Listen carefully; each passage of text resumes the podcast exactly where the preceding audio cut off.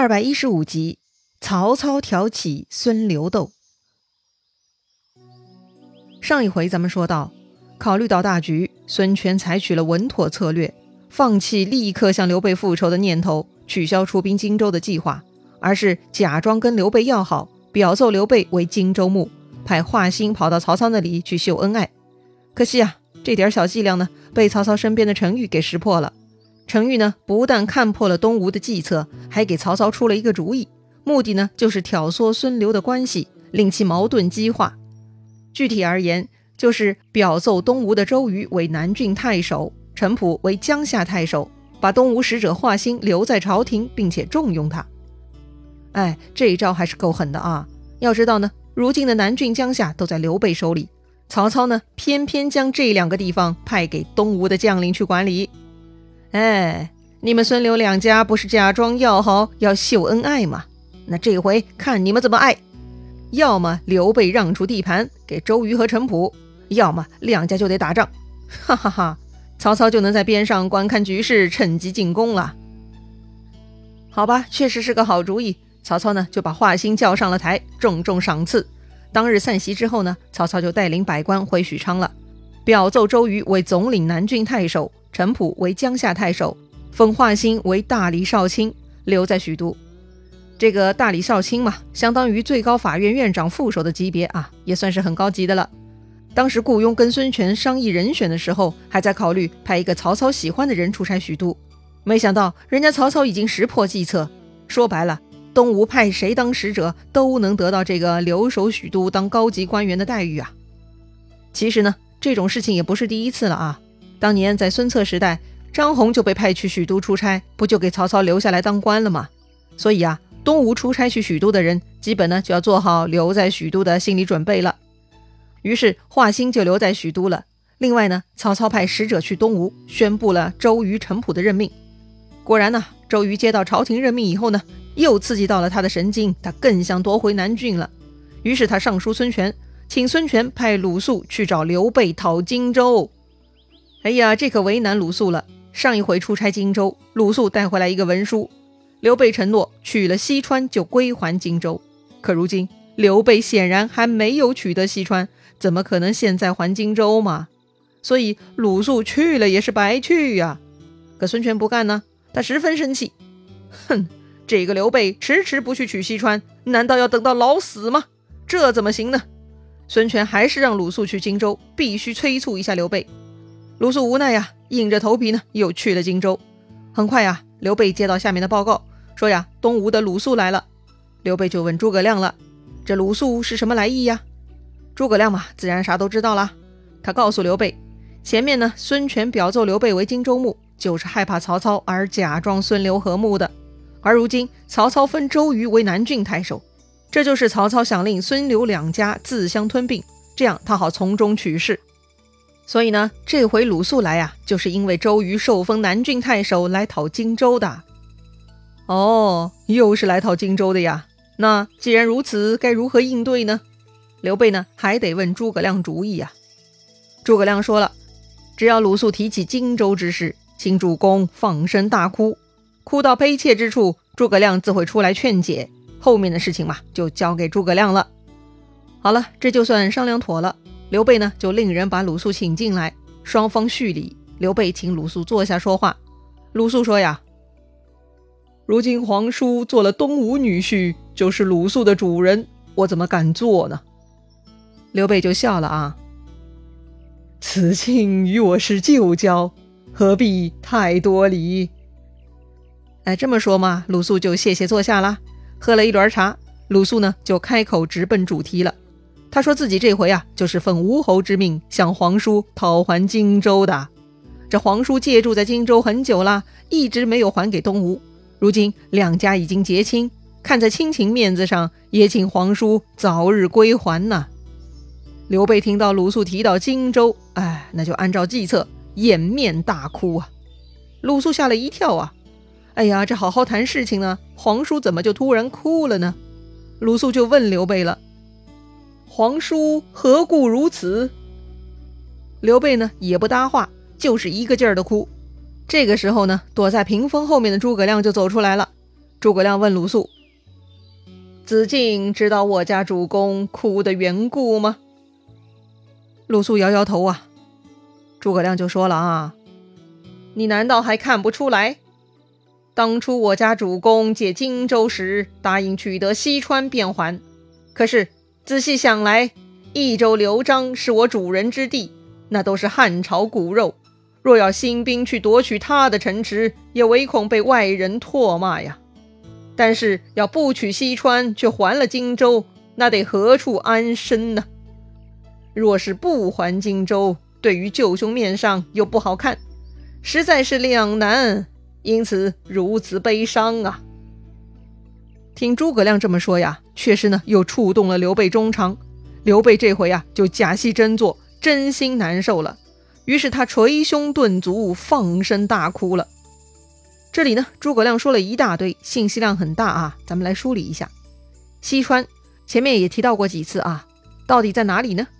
其实啊，所谓西川就是当时的益州，占地辽阔啊，包括咱们今天的四川、重庆、云南、贵州、汉中的大部分地区，以及缅甸的北部、湖北、河南的小部分。治所呢在蜀郡的成都。当时益州的老大呢是刘璋。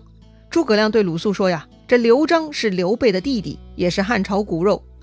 那刘璋的祖上到底又是哪一支呢？刘备又怎么跟刘璋论上兄弟的呢？还记得本书的开头吗？当时刘备跟关羽、张飞两个弟弟结拜以后呢，投奔的第一个老大，那就是幽州太守刘焉。这个刘焉呢，是汉鲁公王刘虞的后代，是西汉景帝儿子之一啊，跟刘备呢算是一个根儿上的。当时刘焉呢认了刘备当侄子。后来刘焉呢，从幽州转去了益州，成了益州牧。死了以后呢，他的儿子继承爵位，继续当了益州牧。所以啊，此刻的益州牧呢，就是那个刘焉的儿子了，也就是刘璋。刘备是刘焉的侄子，刘璋是刘焉的儿子，那刘备跟刘璋可不就是兄弟了吗？所以诸葛亮说呀，刘备是不忍心抢夺刘璋的益州的呀。但是不抢益州，却还了荆州，那刘备该何处安身呢？如今跟东吴结亲，孙权就是刘备的大舅子了。这不还荆州，面子上也过不去。所以刘备在夹缝中啊，真的是很难很难很难呐。哎呀，鲁肃也是个好人，看刘备哭得伤心，诸葛亮解释合情合理，鲁肃呢又心软了。诸葛亮让鲁肃回去见孙权，将刘备所有为难之事呢报告给孙权，不是不还荆州。只是眼下还没有想到好办法，请孙权呢再宽限时日，让刘备和诸葛亮啊从长计议。可鲁肃也知道孙权的态度啊，他觉得这样回去似乎交不了差的呀。诸葛亮就说了啊，吴侯都将亲妹妹嫁给皇叔了，怎么会不理解呢？请鲁肃啊务必好好的做一下吴侯的思想工作。好人鲁肃呢，此刻已经没主意了，哎。硬逼刘备也确实不行啊，还是再给点时间吧。鲁肃呢，这就回去了，还是老样子啊。鲁肃先回柴桑见周瑜，将这一次荆州出差跟刘备、诸葛亮的沟通情况呢报告了周瑜。周瑜啊，又一次气得直跺脚。子敬又中诸葛亮之计了。当初刘备依附刘表之时就有吞并之意，更何况西川的刘璋，刘备不会下不去手的。他这么说就是推诿，哎呀，也是连累老兄啊！周瑜对刘备的认知啊还是比较黑暗的啊。刘备虽然也想要地盘，但是活生生的抢夺违背他的仁德原则，刘备是做不到的。刘备虽然眼馋刘氏同宗的地盘，但更想要以一种仁德的方式来取得。但周瑜说的呢也没有错，至少刘备啊一直对人家的地盘是眼热的。这个周瑜一边抱怨呢，一边呢，他又想出来了一个计策。他让鲁肃啊不要回去报告孙权了，而是呢再去荆州一趟。去干嘛呢？周瑜啊让鲁肃去对刘备说说呀，既然孙刘两家已经结亲，那就是一家人了。如果刘备不忍心同室操戈，不忍心去取西川，那东吴愿意起兵帮忙去取。来日呢，东吴取得西川，就将西川作为孙夫人的嫁妆送给刘备。然后呢，请刘备把荆州交还给东吴。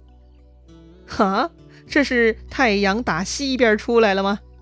哦，刘备自己没脸去打刘璋，东吴却去帮他打，不是吧？鲁肃是看不懂了呀。再说了，这西川山长路远，去西川又不是做游戏，这算是什么计策呀？鲁肃觉得这个计策没啥可操作性啊。周瑜看到鲁肃一脸懵的傻样啊，就笑了。周瑜说呀：“子敬真长者也，你道我真个去西川给他？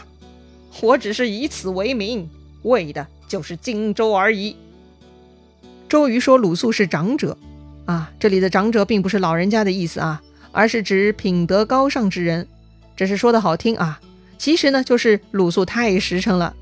周瑜想好了，到时候啊带上东吴军马，假装向西去西川，路过荆州的时候就向刘备索要钱粮。哎，这个嘛也是合情合理的，让人替你办事，给钱给粮那是必须的呀。所以刘备必然不会拒绝东吴的请求，一定会出城劳军。那个时候。周瑜就会趁势杀掉刘备，夺取荆州，报仇雪恨了。鲁肃一听很高兴啊，立刻呢就再去荆州了。刘备觉得怪怪的啊，这个鲁肃怎么又回头了呢？诸葛亮分析说呀，鲁肃这么快回来，显然啊他没有回南徐去见孙权，八成呢他就是去柴桑见了周瑜，商量出什么计策来引诱咱们的。诸葛亮呢跟刘备约定啊，到时候尽管听鲁肃说，只要诸葛亮点头呢。刘备答应下来就是了。老规矩啊，商量好了，刘备呢就让人把鲁肃请进来了。双方叙礼完毕，鲁肃呢就开始说谎了啊。他说呀，吴侯听说皇叔不忍心攻取西川，很赞赏皇叔的品德，所以吴侯与东吴众将商议，准备起兵替皇叔收取西川，作为郡主的嫁妆，将来换回荆州。只是呢，来日东吴军马经过的时候呢，还请皇叔给赞助些钱粮。诸葛亮在旁啊，仔细听着，赶紧点头说：“呀，难得吴侯好心啊！”刘备看诸葛亮点头呢，也拱手道谢，说：“呀，多亏子敬帮忙说话呀。”诸葛亮呢，又答应说：“一旦江东雄师到达荆州之日，必当远接犒劳。远接犒劳啊，意思就是远远的迎接去犒劳军队啊。”表明诸葛亮这一方友善的态度。鲁肃看刘备、诸葛亮都上钩了，暗自窃喜。宴席之后呢，就立刻回去了。好，难道刘备、诸葛亮就这么容易上钩？还是诸葛亮又有其他洞察，又要将计就计了呢？新一轮周瑜跟诸葛亮的交手情况又会如何呢？咱们下回再聊。